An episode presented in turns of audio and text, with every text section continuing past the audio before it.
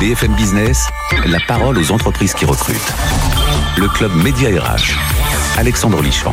Bonjour, bienvenue au club Média RH. Des postes, tout de suite, d'entrée de jeu, des postes de conseiller en gestion de patrimoine et conseiller en placement financier. C'est l'offre d'emploi du jour et elle émane d'un jeune cabinet brillant qui s'appelle le cabinet Estia et son fondateur et directeur associé sera là pour nous détailler ses talents qu'il recherche. Il s'appelle Pierre-Henri Bonan. Pour la rubrique décryptage, là nous allons partir sur une enquête, découverte d'une enquête très intéressante. Euh, c'est Job Teaser qui nous la propose avec euh, Jérémy Lamry qui va venir nous détailler les résultats de cette enquête. Le thème, eh bien, c'est l'accès à l'emploi, les attentes de la nouvelle génération. Enfin, la start-up qui cartonne et qui recrute, elle cherche, des talents, une entreprise qui a 70% euh, de croissance entre 2020 et 2021. Elle s'appelle Widogib et c'est son patron qui sera avec nous dans quelques instants. Jérôme Proust, voilà le sommaire. BFM Business, le club Média RH, l'entreprise qui recrute. Bonjour Pierre-Henri Bonan. Je suis ravi de vous rencontrer. Comment allez-vous? Très bien, vous-même. Le moral est bon? Excellent. Ça se voit à votre sourire. Alors vous êtes le, président et fondateur de cette jeune entreprise dont je parlais, Estia. Estia est associé. Euh, vous recrutez, vous avez des postes à pourvoir, euh, de conseiller en gestion de patrimoine, je l'ai dit, dans le sommaire, de conseiller en placement financier. On va évoquer votre secteur. Vous êtes un, un nouveau, hein, je parle pas de vous, je parle de... Parce que vous n'êtes pas nouveau d'ailleurs dans le secteur vous-même, mais vous êtes sur ce marché de la gestion de patrimoine qui s'appelle aussi Family... Family Office, communément, oui. également. Family Office. Euh, Aujourd'hui, oui, nous, ça fait trois ans qu'on existe. Euh, on, a, on bénéficie d'une croissance de 25% par an. Mmh. Mais euh, parallèlement à ça, moi, ça fait 10 ans aujourd'hui que je fais euh, cette activité-là. Et j'ai souhaité créer mon propre cabinet avec deux autres associés afin bah, de mettre le client au centre de toute mon attention. Vous paraissez jeune, vous avez quel âge sans discrétion? J'ai 35 ans. D'accord, très bien. Et vous avez décidé de vous lancer alors que vous, vous, avez, vous avez construit déjà une, votre carrière euh, dans des grands cabinets, j'imagine Complètement, euh, antérieurement, et j'ai pu prendre donc de l'expérience et savoir bah, ce que je souhaitais faire sur les années à venir, et donc me lancer à mon propre compte euh, il y a trois ans de ça. Alors on, va donner, on donne la carte d'identité de l'entreprise, création en janvier 2019, c'est Exactement. Voilà. votre société, le siège est à Paris, dans le 17e. 16e. 16e.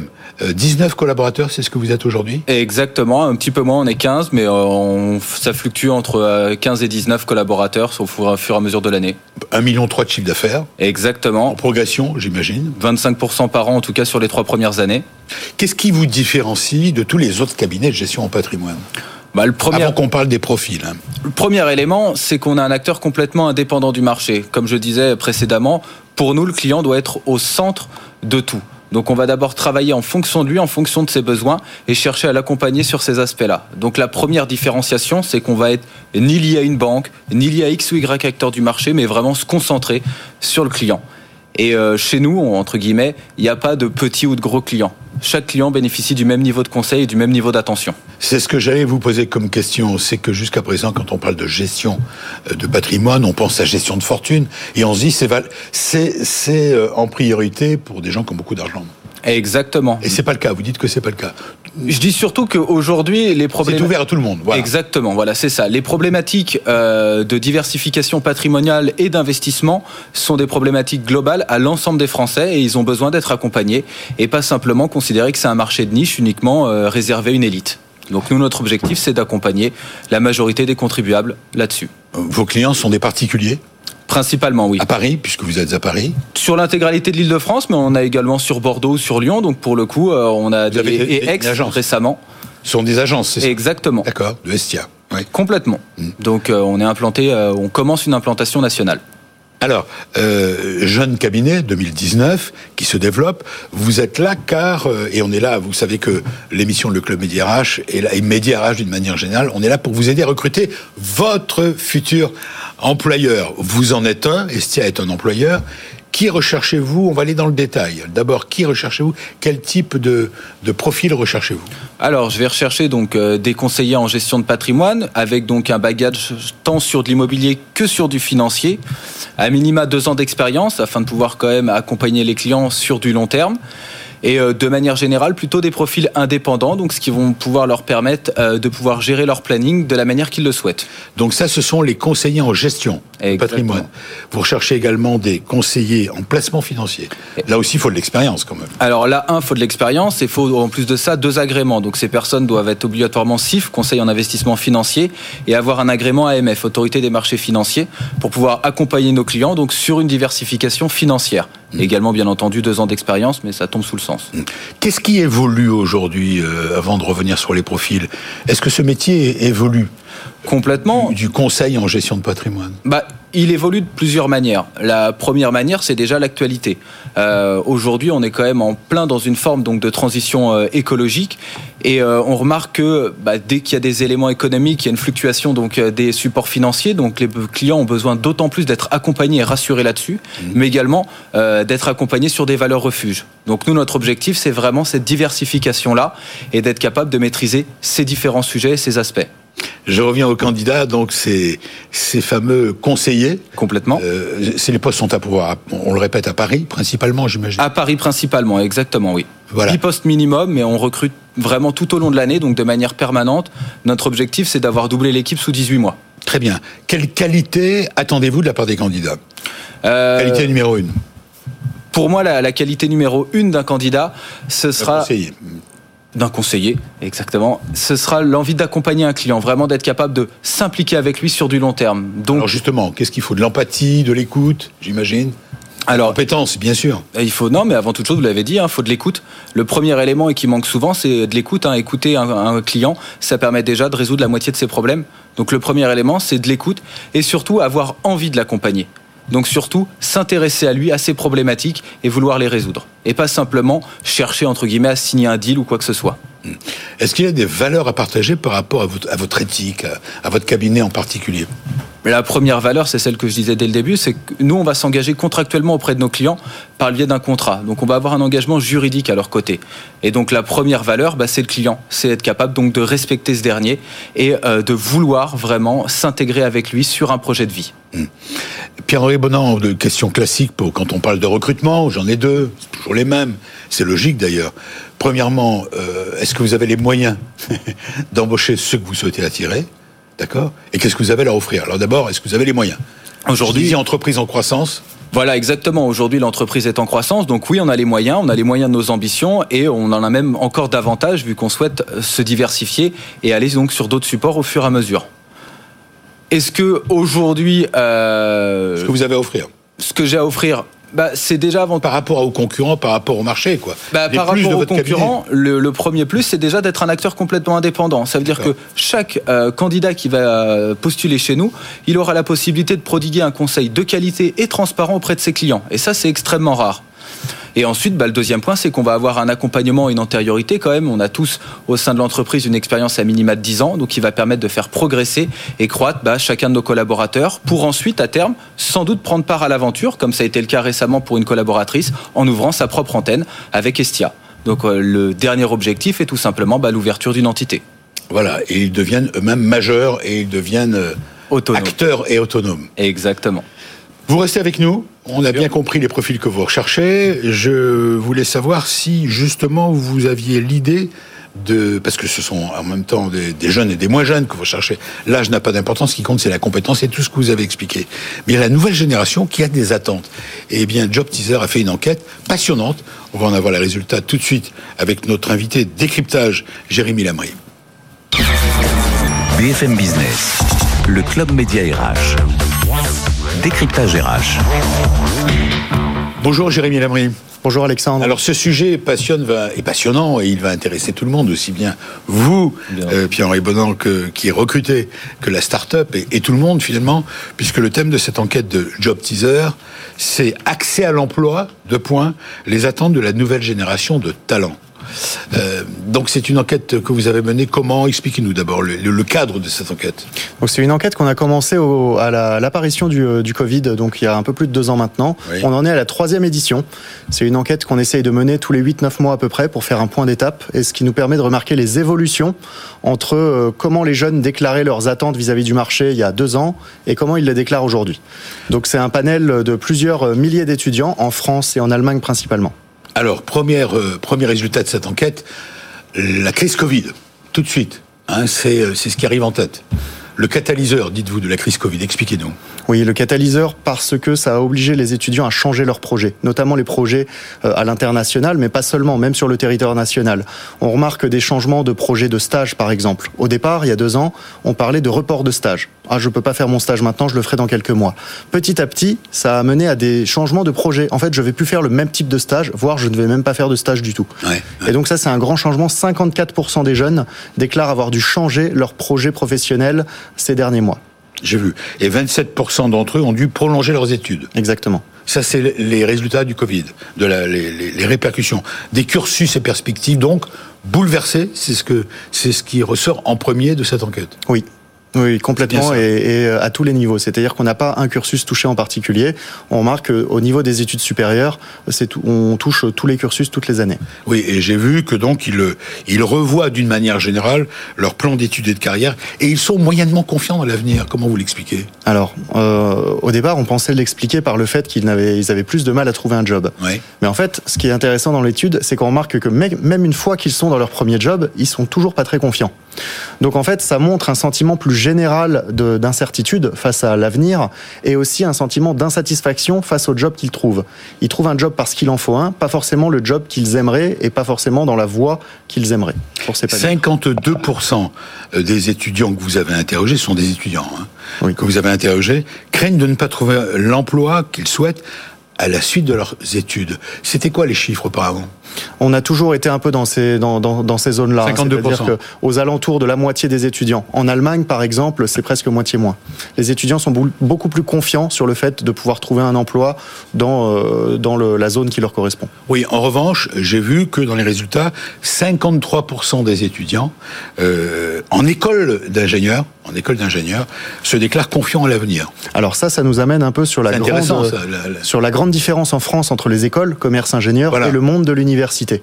Et ça, on l'explique beaucoup par le fait que euh, dans les écoles de commerce et d'ingénieurs, les emplois sont un peu plus fléchés puisque les entreprises viennent souvent recruter directement dans une école. Mmh. Alors qu'à l'université, on a un peu plus livré à soi-même et il y a moins de relations avec les employeurs. 63% des jeunes diplômés issus d'une école d'ingénieurs se déclarent très confiants. Oui. Donc ça, c'est une, une, bonne nouvelle pour eux, disons. Alors, euh, recrutement et vie en entreprise, vous dites, et ça, on a déjà eu l'occasion d'en parler dans cette émission, et vous allez me dire ce que vous en pensez, vous-même, euh, Pierre-Henri Bonan, recrutement et vie en entreprise, il y a des attentes complètement nouvelles. Alors, ce qui ressort de votre enquête Job Teaser Disons que c'est pas que les attentes sont complètement nouvelles, c'est qu'elles ont, elles ont légèrement évolué et du coup les priorités semblent différentes. Avant, l'argent arrivait en premier, le salaire. Aujourd'hui, le salaire est en deuxième position, pas très très loin du nouveau premier. Oui. Euh, mais on a toute la partie qui est liée au sens du job qui a pris de l'importance, notamment pendant le Covid. C'est-à-dire que si on fait un job où on comprend pas notre contribution à la société, oui. il y a de fortes chances qu'on décide de partir même sans aucun projet derrière. Euh, ce que je retiens sur ce, ce, ce bloc euh, d'enquête, c'est qu'une attention est particulière est portée à la réputation des entreprises. Et ça, c'est nouveau. Ça, c'est nouveau, surtout la manière de le faire. C'est-à-dire que ça fait une dizaine, quinzaine d'années qu'on a vu des entreprises comme LinkedIn, Glassdoor, Job Teaser émerger pour pouvoir laisser des avis sur les entreprises. Oui. Mais aujourd'hui, c'est le premier canal pour sélectionner une entreprise chez un jeune. C'est-à-dire qu'il regarde les avis laissés par d'anciens salariés. Et ça, c'est nouveau. Ça, c'est Internet qui a beaucoup, ah oui. qui a fait exploser tout ça. Travailler sans compromettre la qualité de leur environnement de travail. Ça aussi, c'est nouveau. Oui, et alors, puis, euh, là, là, pardon, le Alexandre. télétravail. Oui, allez-y, allez-y. Sur le- sur l'environnement de travail, c'est important de comprendre ce qu'ils entendent par environnement de travail, parce que pour certains, c'est la, ça va être la distance euh, au domicile. Pour d'autres, ça va être la qualité des locaux. D'autres, la qualité du management. Donc là, en fait, quand on creuse un petit peu, on remarque que euh, là, c'est très hétérogène chez les, chez les jeunes, mais la chose sur laquelle ils se retrouvent tous, c'est qu'ils veulent qu'on les fasse grandir. Faire avec le télétravail, qu'est-ce qu'il en ressort Est-ce Alors- qu'ils sont, est-ce qu'ils ont été marqués par le télétravail Cette Ah, nouvelle génération. On a, eu, on a eu un changement. Il y a quelques années, on avait des jeunes qui demandaient énormément de télétravail. On a eu un léger revirement avec le Covid, où finalement, Tiens, Oui. étonnant, alors qu'on pourrait penser qu'ils étaient satisfaits. bah justement, par rapport à ce qu'on vient de dire, les jeunes veulent être, veulent être accompagnés, Ouais. veulent grandir. Ils se rendent compte qu'avec le travail, c'est un peu plus compliqué d'être managé. C'est un peu plus compliqué d'avoir des conseils pour grandir, et c'est plus difficile d'être dans un cadre professionnalisant. Et donc, en fait, on a beaucoup, de plus en plus de jeunes qui demandent de la présence en entreprise. Attention, ils veulent une liberté, ils veulent du télétravail, Mmh. mais moins que ce qu'on aurait pu attendre. Mais euh, l'enquête montre que travailler toute la semaine au bureau de leur entreprise n'est pour eux qu'un concept lointain. Ah oui, voilà, c'est ça. Vous voyez un peu ça. C'est nouveau, ça. Euh, non, parce qu'en fait, c'était, c'est encore une fois, hein, ce sont des choses qui sont qu'on retrouve en fait d'année en année. La différence, c'est que ça s'accentue. C'est que ça s'accentue. Avec le Covid, ça apparaît normal de pouvoir travailler de la maison. Et en fait, là, il y a cette forme d'équilibre. On s'attendait à ce que les jeunes veuillent complètement travailler de la maison. Et là, on remarque que c'est un peu un 2-3 jours au bureau. Et un tiers des jeunes pensent qu'ils vont s'ennuyer au travail. Oui, et là, je pense que c'est sous-évalué. C'est pas vrai. Oui. Pourquoi? Rapport au travail. Le travail aujourd'hui, c'est on est dans une société qui de plus en plus a besoin de reconnaissance. Et le travail aujourd'hui n'est plus perçu comme une source qui permet d'apporter de la reconnaissance. Donc en fait, la plupart des jeunes s'imaginent que le travail sera décorrélé de leur source d'épanouissement. Et d'ailleurs, il, il, dit, il n'y a, pas beaucoup de choses positives hein, dans votre enquête. Pardon, hein, mais c'est comme ça, c'est les résultats d'une enquête. La moitié des diplômés depuis moins de deux ans reconnaissent des difficultés à s'intégrer au sein de leur entreprise en raison du télétravail. C'était pour boucler le, ce sujet-là. Alors, moi, je le vois, euh, je vois plutôt le verre à moitié plein. C'est-à-dire que, au vu de ce qu'on a vécu ces deux dernières années, où quand même pour les étudiants, ça a été extrêmement difficile. Hein. Ils ont pour beaucoup été coupés, faire des cours en Zoom toute la journée. C'est pas non plus, euh, c'est pas non plus évident. Et malgré tout, je trouve qu'on trouve chez nos jeunes une forte résilience face à ce qui est en train d'arriver, et que beaucoup, en fait, même s'ils sont incertains, ils sont pas négatifs sur l'avenir. Oui, je suis d'accord. On n'a pas le temps de détailler toute l'enquête. On peut la retrouver, j'imagine, euh, sur Internet. Mais je voudrais retenir encore deux points. Le premier, c'est un bureau individuel, un statut euh, de manager, une voiture de fonction, tous ces attributs euh, qu'on associe autrefois à la réussite, sont ignorés par la nouvelle génération. Ils attendent autre chose. Oui, ils attendent autre chose, ils attendent de la reconnaissance, et cette reconnaissance va se traduire selon les motivations de chacun de manière différente. Et là, on arrive un peu dans une fonction RH qui doit s'assurer de euh, personnaliser les avantages selon les besoins de chacun. Et ça, c'est un, un, gros enjeu. Oui, et il ne faut pas penser pour autant que la fidélité à l'entreprise a été balayée. Hein. C'est ce qui ressort. Ça, c'est aussi une bonne nouvelle quand même. Moyennant la reconnaissance. Moyennant la reconnaissance, c'est bien ça. Et se former en continu. Bref, il y a toute une série de euh, d'enseignements dans cette étude de Job Teaser que je vous conseille d'aller découvrir, qu'on peut découvrir sur le site sur votre site, c'est bien ça, dont on peut avoir le détail. Euh, conclusion, cinq idées à retenir alors, euh, j'en donnerai euh, surtout une, c'est-à-dire que ce qu'on remarque, c'est par rapport à cette résilience des jeunes, c'est leur capacité finalement à développer leur, euh, leur capacité à s'adapter, leur agilité, leurs soft skills. Et à ce sujet, d'ailleurs chez Job Teaser, on sort un ouvrage en juin sur comment développer ces soft skills et notamment en lien avec tout ce qu'on voit sur les jeunes et comment les entreprises peuvent réengager les jeunes par le développement des soft skills. C'est intelligent. Vous utilisez vos enquêtes effectivement pour apporter des réponses oui. et proposer des réponses aux jeunes. Bravo, j'ai bien aimé votre présentation. Merci. Je vous en remercie, Jérôme Lannery. Euh, les jeunes, c'est en général la start-up, et puisqu'on termine toujours par cette séquence, la start-up qui cartonne et qui recrute.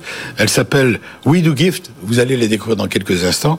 Ils sont à la recherche de nombreux talents, justement. Nombreux talents. Voici la start-up qui cartonne. BFM Business, le club média RH, la start-up qui recrute.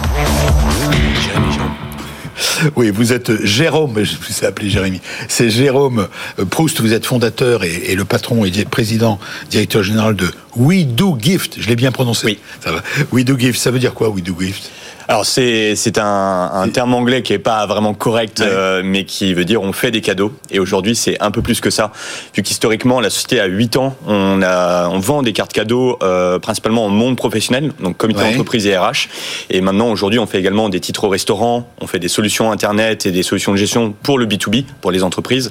Et c'est autour de ça qu'on a qu'on a grandi. Aujourd'hui on est 228 salariés. Ah c'est fort, hein, c'est allé vite, hein. Et l'année dernière, Sodexo, effectivement, a pris une participation majoritaire dans notre capital et a racheté la part de nos actionnaires minoritaires. Et aujourd'hui, on est en train d'écrire une très belle histoire avec à la fois le monde historique de Sodexo, les titres papier, avec les marques comme Tir Groupé, les plateformes, des cartes et évidemment We Do Gift et nos autres produits pour faire. Euh, ça va de quoi, quoi justement ce que vous avez à offrir? Ce que vous ah, proposez? pour donner effectivement pour donner des ordres de grandeur, les titres cadeaux en France c'est 3 milliards d'euros. 3 ah milliards d'euros. Donc effectivement, c'est un marché. C'est un très beau marché euh, dont le, les principaux acheteurs sont les entreprises et les comités d'entreprise. Les titres au restaurant sont à peu près évalués à 7 milliards d'euros par an. Et ensuite, il y a plein d'autres avantages comme le CESU, les mobilités aussi, les titres télétravail qu'on voit émerger. Et tout ça, ça nous emmène à peu près à 15 milliards d'euros d'avantages pour les salariés en France par an. Alors, votre chiffre d'affaires a été de 17 millions d'euros en 2021, euh, 70% d'augmentation, félicitations, et j'imagine que ça va continuer, je vous le souhaite, en 2022. Euh, c'est une entreprise qui, dont le siège est où? Alors, euh, dans Paris, dans le 8e arrondissement, mais on a également des équipes euh, dans des antennes locales en France, mais également, et on l'a vu euh, précédemment avec Jérémy, la place du télétravail. On a des personnes qui sont en métropole et, et, et dans les territoires, vu qu'on est dans l'hybridation du travail. Hmm.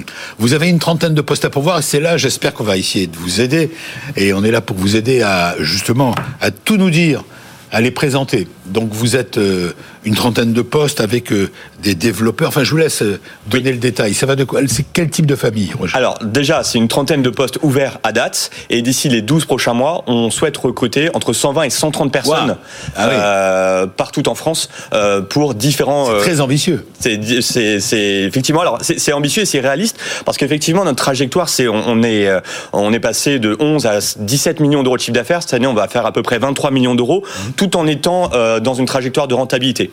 Donc on investit tous ces postes ouverts sont justement euh, et c'était un des points dans le recrutement, une des questions, c'est est-ce qu'on est profitable, comment euh, sont financés ces postes et donc c'est important aussi pour les personnes euh, qui souhaitent nous rejoindre d'entendre ces éléments. les postes, les principaux postes sont évidemment la partie technique. En fait aujourd'hui la technologie, les développeurs, les développeurs, mais pas que en fait. Il y a effectivement des personnes qui viennent tester les applications, donc on appelle des QA, des quality, quality analysts, qui sont dédiés à définir comment fonctionne comment on va tester une application et comment on va investiguer des bugs. Et, euh, c'est aujourd'hui, comme on a plusieurs applicatifs, c'est force, fortement euh, euh, important. On a quasiment plus de 2 millions d'utilisateurs. Donc, faut imaginer la complexité et les nouvelles technologies qui sont sans cesse. Tous les deux ans, on voit des nouveaux frameworks sur lesquels on doit, on doit travailler. Donc, des équipes techniques, des développeurs, des QA, mais également des équipes commerciales sur tous les segments, des personnes qui vont être dédiées à prendre des rendez-vous, jusqu'à ceux qui vont suivre les clients à distance et ceux qui vont faire du business euh, grand compte en rendez-vous, en visio ou en physique. On a également tout ce qui est autour du service client. Euh, on a à cœur chez nous de faire notre service client, non pas externalisé, mais vraiment parmi nos équipes, euh, à Paris et partout en France. Euh, on, le pôle communication, le pôle RH. Exactement. La marque. Aujourd'hui, la marque est importante. Plus qu'un plus qu'un logo, c'est qu'est-ce que transpire cette marque. On parle notamment de marque employeur, euh, la communication, la comptabilité aussi pour tenir en fait toutes ces fonctions support qui viennent aider à l'entreprise d'être qui se développe l'entreprise. Exactement. Donc c'est quelque chose d'assez proportionnel. On ne peut pas avoir que des commerciaux ou que de la technologie. On a également tous les pôles qui grandissent, même la gestion de nos marchands. On a 200 euh, 000 marchands sur le restaurant, on a 800 marchands sur le cadeau. C'est aussi euh, la gestion euh, de ces flux qui sont très très significatifs. On parle à peu près 300 millions d'euros de flux cette année. Alors Jérôme Proust, je vous pose la même question que j'ai posée à Pierre-Henri Bonan, qui a répondu. quand on recrute, pour ceux qui nous écoutent sur BFM Business Radio, qui nous regardent sur BFM Business TV, euh, première question, c'est quels sont les atouts, les points forts pour attirer les candidats de votre société We Do Gift? Alors, je pense que... Selon vous oui, pour, pour, euh, pour faire simple, il y a un dénominateur commun à tous les, les postes sur lesquels on, a des, des, candidatures ouvertes, c'est la volonté d'apprendre. Aujourd'hui, on parle de reconnaissance employeur, on parle de, de, de, de beaucoup de choses, mais les gens ne démissionnent pas pour des raisons euh, de rémunération. Évidemment, c'est un point important, mais il n'y a pas que ça. Cette reconnaissance, cette formation en continu de tous les salariés, que ce soit de la comptabilité, de la technologie ou des pratiques commerciales, euh, c'est un grand besoin d'apprendre et pour être compétitif. Et donc, je pense pour réussir chez nous, euh, je pense qu'on n'est pas différent de beaucoup d'employeurs, mais cette volonté et cette humilité face à l'apprentissage de nouvelles méthodes de nouveaux outils. Vous avez entendu, vous avez écouté attentivement les, résultats de l'étude de, Job Teaser que nous a présenté notre ami Lamry. Je me tourne aussi vers vous, euh, euh, Pierre-Henri Bonan, si vous nous rejoignez. Je rappelle que l'autre entreprise qui recrute, c'est le cabinet Estia. Qu'est-ce que vous en pensez de tous ces résultats sur cette enquête, tous les deux, sur les jeunes talents et leurs attentes?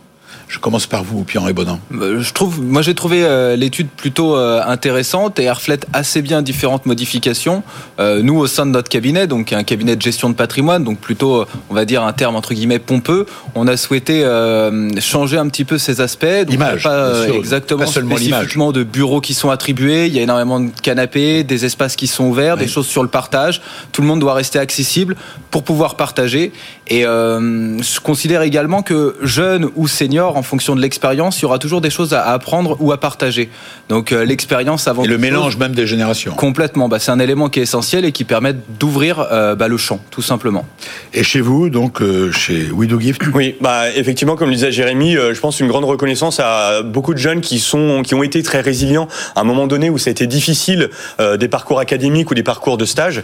Et, et en fait, on vient casser des préjugés où effectivement, par exemple, on parlait de voitures de fonction ou d'autres avantages sociaux. En fait, ça va bien au-delà. L'accessibilité des managers, la transparence, euh, la tolérance face à des parcours d'apprentissage. On apprend tous les jours dans la vie professionnelle, et donc l'acceptation en fait des erreurs qui peuvent être commises, et surtout cette volonté de, de remédier. Euh, c'est, ça met sous pression en fait les managers à justement penser un peu différemment. Et aujourd'hui, nous, on est une jeune entreprise, on a 8 ans, on est face à des licornes qui lèvent des, des centaines de millions d'euros, et euh, on doit, on a un parcours un peu différent. On est un peu, enfin, on est autofinancé, et donc c'est arrivé à raconter une histoire qui est euh, euh, au-delà des produits qu'on commercialise, mais en fait, qu'est-ce que je vais en tirer de mon expérience chez vous? Comment je vais pouvoir apprendre? Merci à vous pour votre passion et de nous avoir bien présenté. Je trouve que ça a été parfait pour vous tous nous avoir présenté les postes à pouvoir aussi bien chez euh, We Do Gift que chez vous dans le, votre, cabinet Estia des postes à pourvoir nombreux. Merci Jérémy Lamry, bravo pour la présentation de votre enquête. Voilà, je vous donne rendez-vous euh, week-end prochain pour d'autres infos, d'autres postes à pourvoir. Bon week-end, à bientôt. BFM Business, le club Média RH, la parole aux entreprises qui recrutent.